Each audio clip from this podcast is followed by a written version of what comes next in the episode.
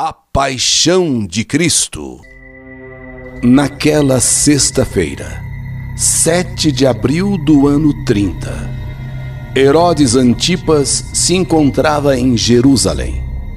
Herodes Antipas era filho de Herodes o Grande e, depois da morte do pai, passou a reinar na Galiléia.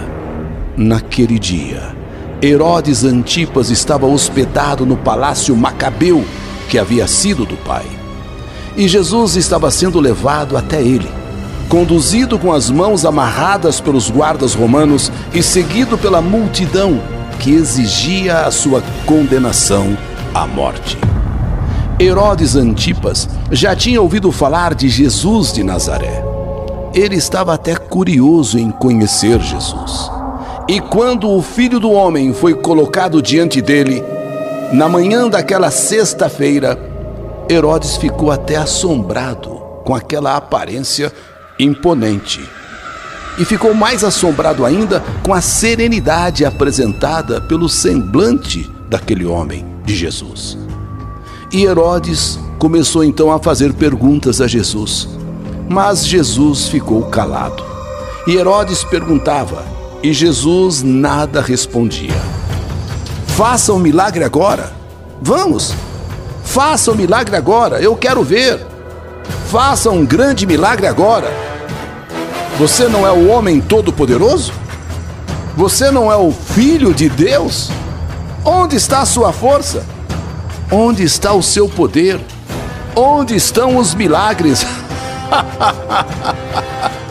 Cadê o seu poder? Cadê a sua força? Onde estão os seus milagres? Você nem abre a boca para falar comigo. Como pode fazer milagre? Então, então você é, é o rei dos judeus. É o rei dos judeus. És um rei sem coroa. És um enganador do povo. Eu vou lhe dar de presente este manto. Um manto de cor púrpura. Pronto. Já que não queres falar comigo, mando-te de volta a Pilatos. Digam a Pilatos que ele não quis falar comigo. Além do mais, eu não tenho jurisdição alguma sobre a Judéia. E. E ele? Ele é, é o rei dos judeus? o rei dos judeus. Eu até tinha medo dele. Eu até tinha medo.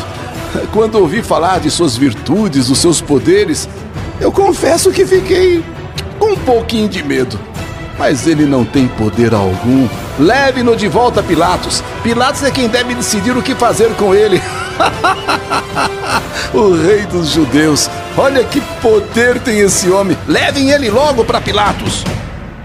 E Jesus foi novamente levado até Pilatos. Quando a multidão chegou de volta trazendo o réu, Pôncio Pilatos desceu os degraus do seu palácio tomou o assento de julgamento e falou novamente aos sacerdotes que tanto clamavam pela morte de Jesus. É, vocês trouxeram este homem até mim sob acusações de que ele subverte o povo. Estão dizendo que ele proíbe o pagamento de impostos. Estão dizendo que ele é o rei dos judeus. Eu interroguei esse homem, Jesus, Jesus de Nazaré, e, sinceramente, não o considerei culpado de coisa alguma. De fato, acho que ele não é culpado de nada. Depois o enviei até Herodes. Acho que Herodes também chegou à mesma conclusão, já que ele enviou de volta a nós. Se Herodes o considerasse culpado de alguma coisa, agiria à sua maneira. Certamente nada merecedor de uma sentença de morte foi cometido por esse homem. Se vocês ainda pensam que ele necessita ser castigado, estou disposto a puni-lo antes de colocá-lo em liberdade.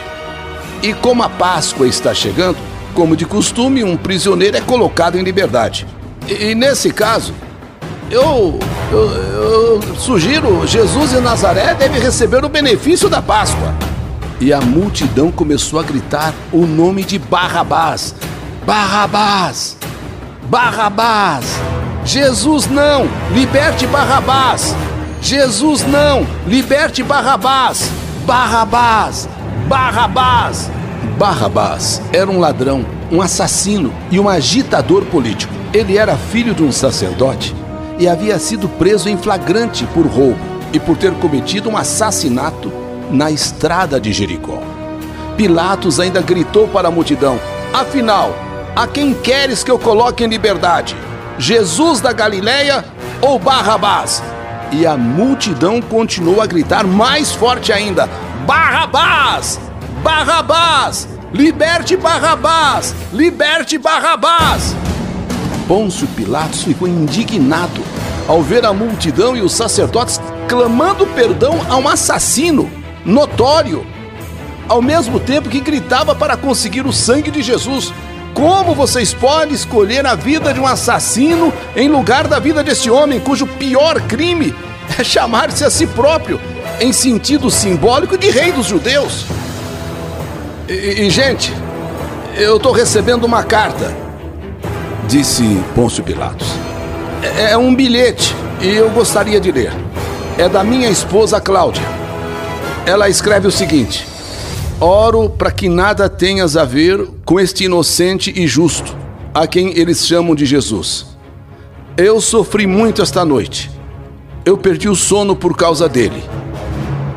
Pilatos leu para a multidão, guardou o bilhete e ficou mais preocupado ainda.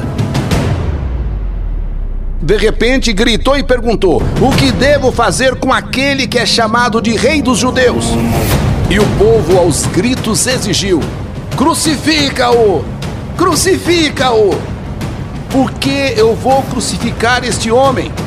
Que mal ele fez? Quem virá até aqui para testemunhar contra ele? Mas a voz de Pôncio Pilatos foi sufocada pela multidão que continuava gritando: Crucifica-o! Crucifica-o! Crucifica-o! Apenas os inimigos de Jesus participavam de tudo o que acontecia naquela manhã de sexta-feira, 7 de abril do ano 30. Muitos dos amigos de Jesus ainda não sabiam de sua prisão durante a noite, e muito menos do julgamento bem cedo pela manhã. Outros estavam escondidos para não serem também presos.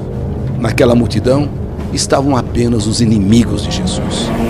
Com medo da multidão incontrolável, Pilatos ordenou aos guardas romanos que açoitassem Jesus. Jesus foi levado para o pátio aberto do pretório e submetido ao suplício. Jesus foi colocado num poste de flagelo e açoitado novamente de maneira feroz.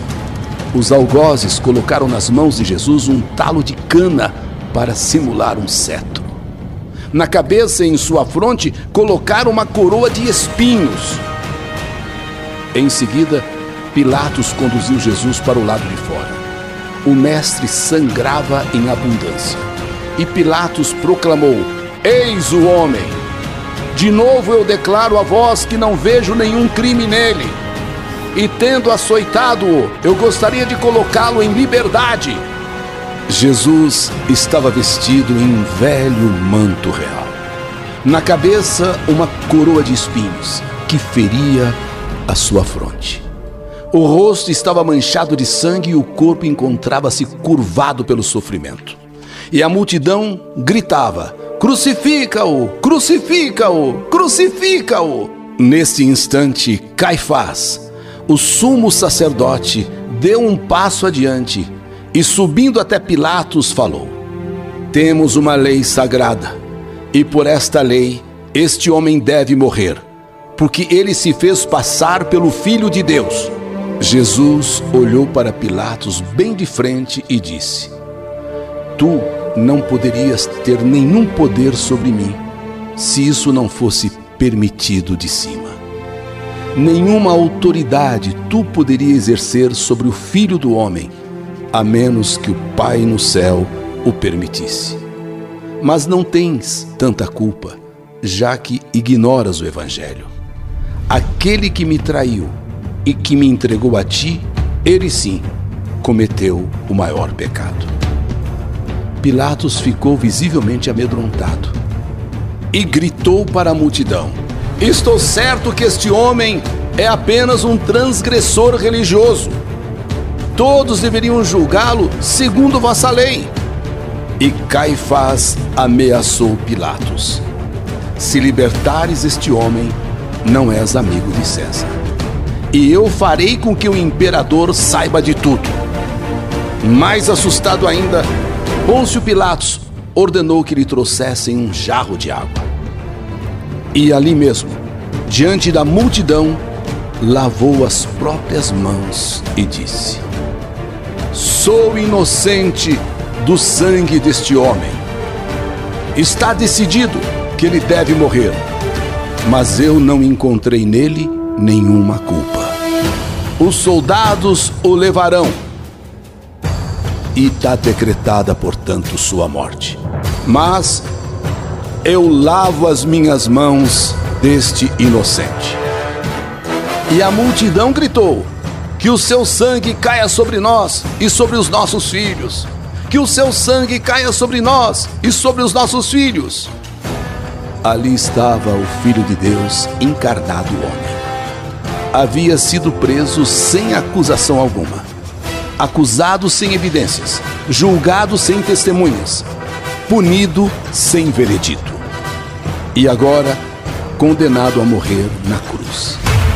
Jesus iniciava o seu calvário na manhã daquela sexta-feira, dia 7 de abril do ano 30. Sexta-feira da Paixão. Sexta-feira da Paixão de Cristo. A partir daí, Todos conhecem a história. Ele carregando a cruz. Ele caindo a primeira, a segunda vez. Ele crucificado. E perguntando ao Pai: Pai, por que me desamparastes? Por que